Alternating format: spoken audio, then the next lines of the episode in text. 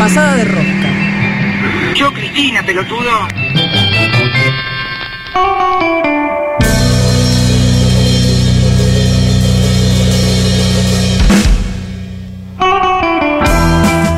Acá estamos las feministas desafiando al domingo, ¿eh? A ver, domingo, si te nos animas, ¿eh? Cuando preguntan dónde están las feministas, están acá las feministas. A ver. A ver, acá estamos. Hola, Cris. Hola, Cris. Acordate que te ibas a quedar conmigo, ¿eh? Que te quedabas con la perrita Martita, te lo pido por favor, no te olvides de eso. ¿Cómo le tirás onda, Ay, eh? yo le tiro onda y ella no me da ni bola, ¿eh? Mirá que le escribí cartas, le dedico tweets y no me da ni pelota. Bueno, en fin. Esta es Volvamos. Es la única hembrita que me quedó. Esta me voy a quedar yo con ella. Bueno, así ves, así Todo cualquiera fantasía, así cualquiera fantasía. Bien, estamos con la señora Liliana Viola aquí en el piso, eh, que nos vino a visitar, se va a quedar con nosotras. Y como les contaba, Liliana Viola eh, ha editado, entre las muchas cosas, editora del suplemento Soy, escritora. eh, ¿Título? ¿Tiene título? Letras. Letras, Letras. eh, letras, perfectamente. Pero hace muchos años ya. Sí, así que no sé caducó. qué pre- esa sí que es una pregunta fútil. ¿eh? ¿Para qué sirven los títulos? Bien, en fin. Eh, eh, Lili ha hecho un montón de producciones diversas en el último tiempo, además de la biografía de Migré, además este, de estar preparando la biografía de Aurora Venturini. Eh, eh, ha hecho podcast, un podcast muy lindo que muchas veces lo visitamos que se llama Me lo llevo a la tumba y lo pueden buscar en Spotify, ¿no? Sí, o en cualquiera de estas aplicaciones donde hay podcast, no Y de solo hecho- en Spotify. Ah, mire, perdón, parte. perdón, bueno, es que yo Es que lo ignorante, que, lo pasa es que vos haces googleás, lo pones y te aparecen mil Te parecen plataformas. Mil, mil plataformas, plataformas, total. O sea, solamente Digo, para hay que no hacer publicidad, Pero digo, me recuerdo los podcasts porque justamente en uno de esos podcasts se hablaba bastante del culo.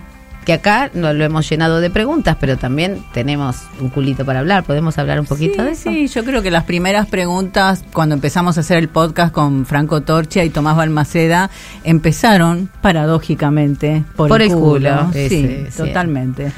Eh, y ahí nos ayudaron mucho Esther Díaz, que no tuvo ningún problema de hablar sobre el culo y la filosofía, Ah, mira. justamente. Ah, y bueno, So- filosofía, y de ahí debe salir la pregunta, ¿no? La pregunta, el culo lleno de preguntas. Mm, Sí, no, más un meme. Puede ser que eso sea. ¿no? Como dice Euge, un meme de la filosofía.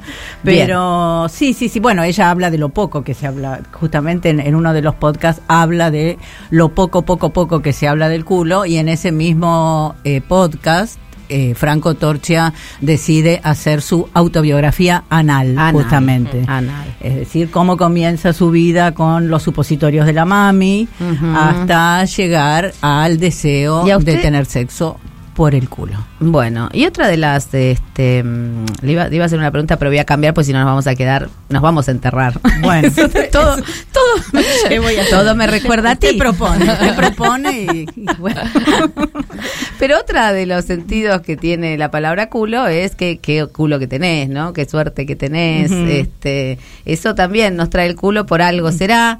Y este, yo no, no sé si la suerte existe o si es solamente una relación causa-efecto, pero lo cierto es que la señora Liliana Viola tuvo la capacidad de encontrar entre una cantidad de manuscritos que llenaban una habitación a una autora maravillosa que justamente es eh, Aurora Venturini, cuyos libros, cu- algunos de sus libros estamos hoy regalando a quienes nos contesten.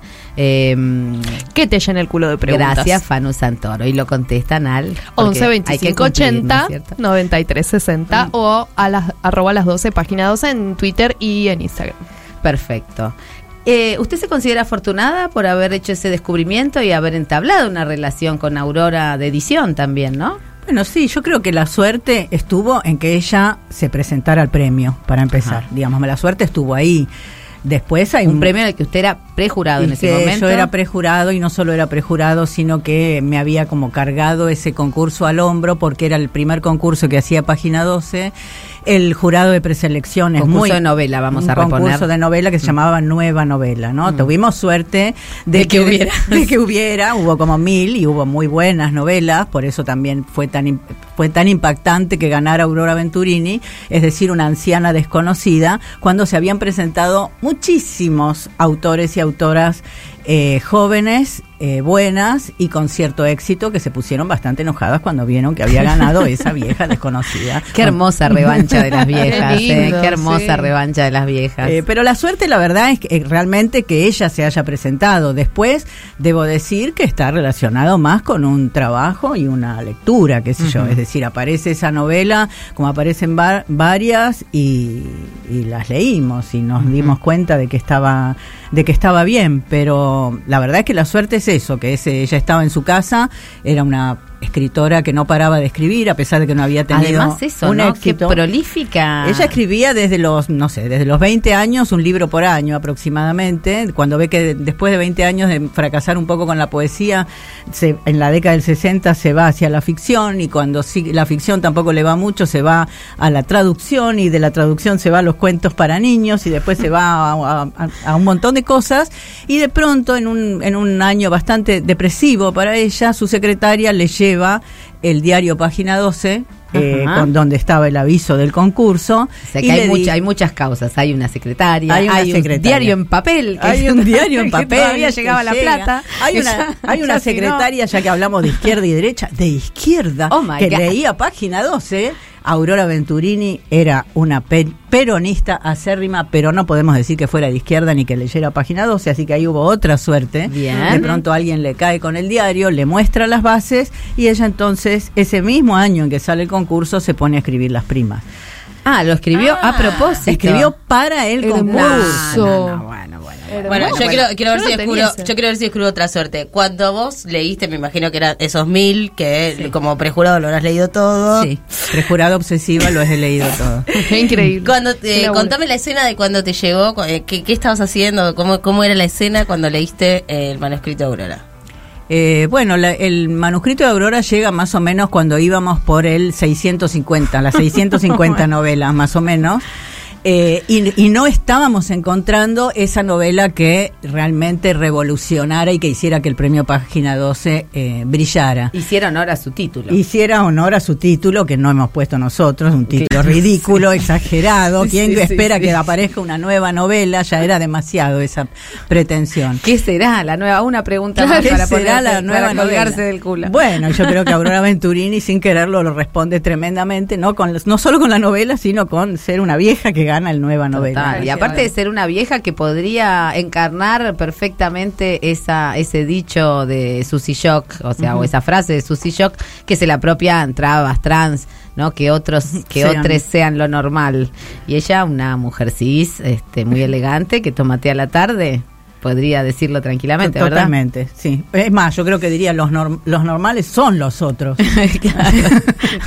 Eh, bueno, y eso me parece que, que ahí estuvo la. Ah, bueno, me- la- respondiendo a tu pregunta de qué estaba haciendo. Bueno, estaba desesperada, es lo único que recuerdo, no exactamente qué estaba haciendo. Y lo más importante es que lo que llega en realidad, y esto es justamente por eso, ella estaba escribiendo ese libro en ese momento para el concurso, por eso llega casi al final. Eh, lo que me encuentro es un manuscrito muy malo, es decir, muy malo en el sentido de que estaba escrito con máquina eléctrica en un momento en que se usaba computadora, impresora, etcétera, todo corregido con liquid paper y como en las bases decía que tenía que tener 100 páginas como mínimo, porque estábamos pensando en la edición de esa novela, y ella no llegaba a las 100 páginas, había, había páginas en blanco, espacios ridículos entre una, entre una frase y la otra, que realmente este, ahí sí ella tuvo suerte de que lo agarrara yo, Porque porque, si no ese, manu- y manuscrito después de leer 600 era para tirarlo realmente. Así que creo que eso es lo que vio ella también y por eso. Y deme, deme eh, dos este, highlights de, de la de, de cómo podemos este, acercarnos o por qué nos deberíamos acercar a la literatura de Aurora. Me parece que nos deberíamos acercar a la literatura de Aurora porque es algo choqueante. Eh, en un momento en que estamos eh, consumiendo, consumiendo, y, no te, y la palabra la digo, me da tanto asco como lo de llenarse el culo de preguntas. este, la- Acá las dos treintañeras que me, me pusieron esa pregunta, me la colgaron No, bueno, pero de mis partes. Se dice hace un montón. Sí, justa- no, no, no, la escucho desde mi niñez, por eso a lo mejor me no la molesta tanto. nunca, no la. Ah, no, es sí, el último tiempo para mí. Eh, es choqueante y me parece que hace algo que justamente también retoma esa pregunta que estábamos haciendo recién de cómo habla la izquierda, cómo habla el feminismo, retoma eh, los puntos sumamente importantes del feminismo, absolutamente contemporáneos, desde una perspectiva eh, tremenda, te diría, desde una perspectiva mm, ya ni siquiera es políticamente correcta, es monstruosa. Entonces, eh, me parece que ese sería uno de los... Es highlights. monstruosa y, y a la vez es, esa monstruosidad es la vida cotidiana, ¿no? Yo a- ayer me tocó hacer una, una una charla en una escuela de periodismo, o sea, en un, sí, en un ciclo de, de talleres de periodismo feminista en Neuquén. Y me, acor- me acordé del caso de Romina Tejerina, por ejemplo. ¿Recuerda usted Por Romina supuesto, Tejerina? sí. Quien no recordará, pero bre- brevemente, una chica que fue violada, em, que ocultó su embarazo, lo negó, este como suele suceder en casos de infanticidio, tuvo un parto en cascada y mató a ese a ese bebé, digamos, este, en, en- en medio del síndrome puerperal, porque decía que había visto a la cara del violador en, en el bebé. Que es, digo, pensando en cómo Aurora trata el aborto, ¿no? Y cómo, cómo lo ve. Es, eh, no hay una, no es que es una locura lo que hace, ¿no? Lo de Romina Tejerina es una locura. Y, no- y tuvimos que desentrañarlo, meternos, este, meter las manos en la sangre y, y- y ver cómo acompañarlo, ¿no? Claro, pero lo interesante, por ejemplo, en la escena de aborto en las primas, es que no es lineal, digamos. Hoy encontraríamos algo absolutamente lineal de que qué horror el lugar donde se hace el aborto, o el derecho a, a- a mi cuerpo, o al, derecho a tener la, la voluntad, el deseo, o como quiera llamarlo, de controlar mi cuerpo, de ser dueña de mi cuerpo. Aurora no está manejando, Aurora maneja eso, pero en un tercer plano. En realidad lo que estamos viendo es la testigo de un aborto, es decir, la que acompaña, la, la- la perspectiva de la que acompaña el aborto.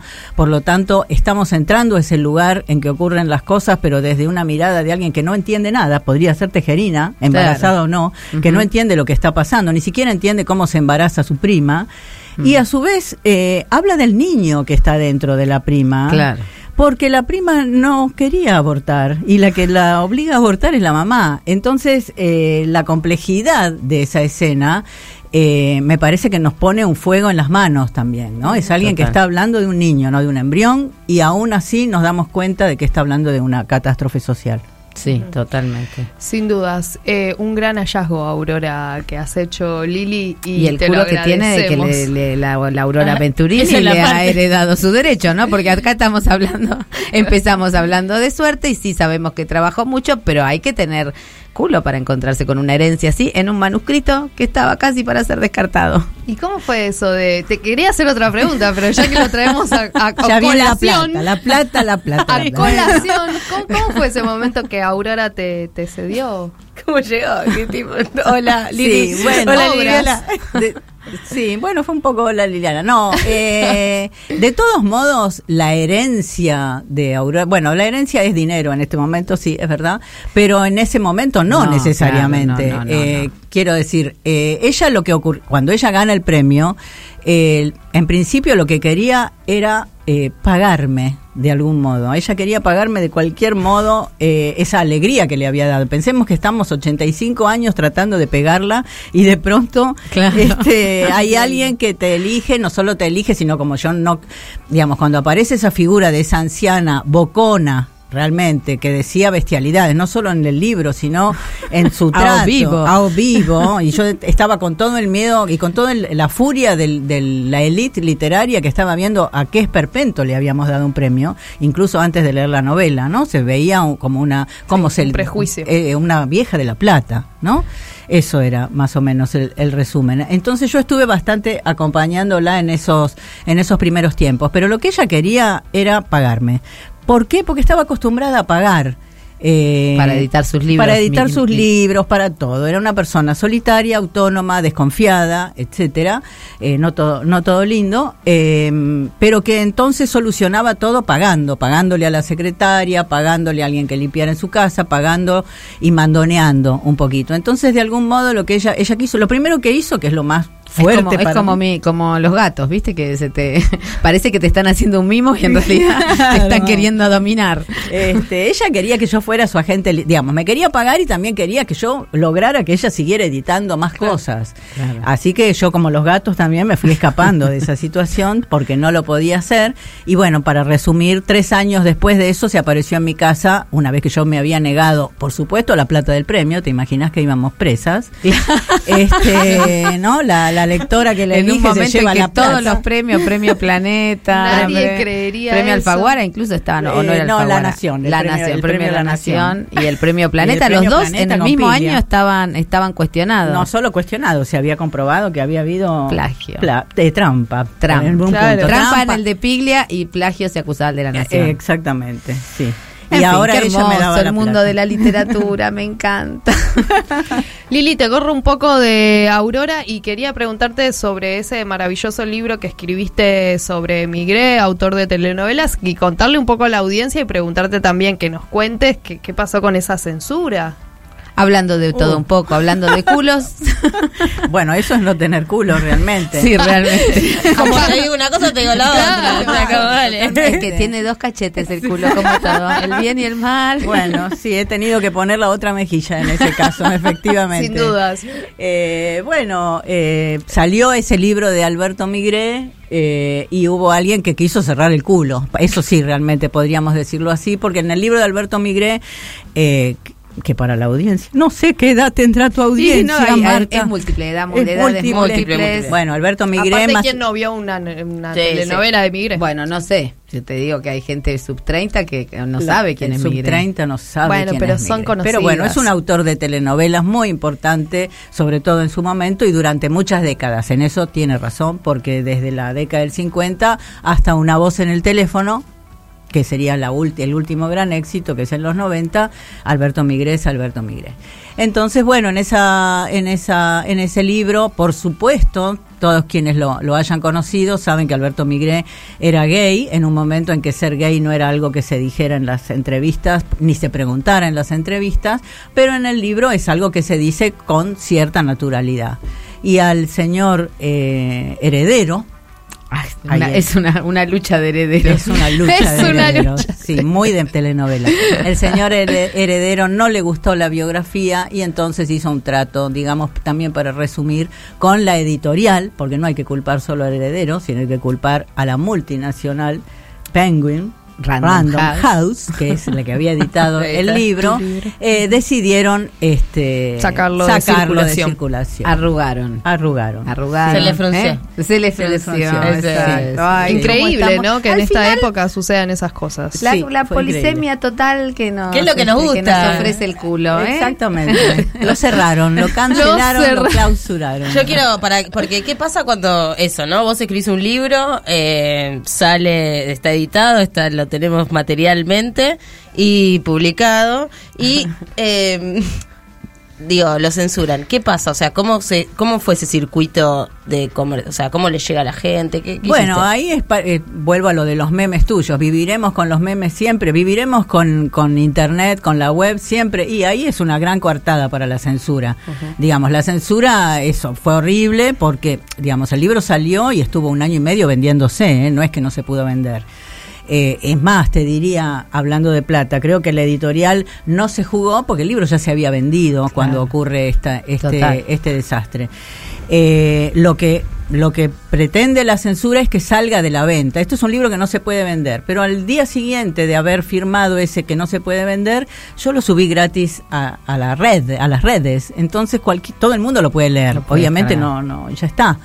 Y todo el mundo lo y espero que lo lea a partir Sí. de ahora. Pone Es un, migré, es no un sé qué. libro, es un gran libro, no solamente por lo que cuenta de Migré y por lo, por el recorrido que se puede hacer por la educación sentimental de varias generaciones, porque aún cuando muchas no hayan crecido con eso, de todas maneras se hereda un montón y este y siguen ahí flotando en el aire esas cosas, pero también nos cuenta la época, nos cuenta los años 60, los años 70, eh, las relaciones entre la política y este y la televisión, digo, es, es un libro que está buenísimo y este vale la pena buscarlo en las redes. Y esperar que llegue alguna suelta de libros, porque cada tanto la señora Viola te suelta unos libros. Así. suelta, Tiene un balcón y suelta. Es, es- es el clásico, metete la censura en el orto. Exactamente. No, como te sueltan los libros. Para vos, esta. Penguin House. Ahí está. Babasónicos. El culo, El obviamente. culo, ese temón. No me lo dejas pensar con la soga sweater.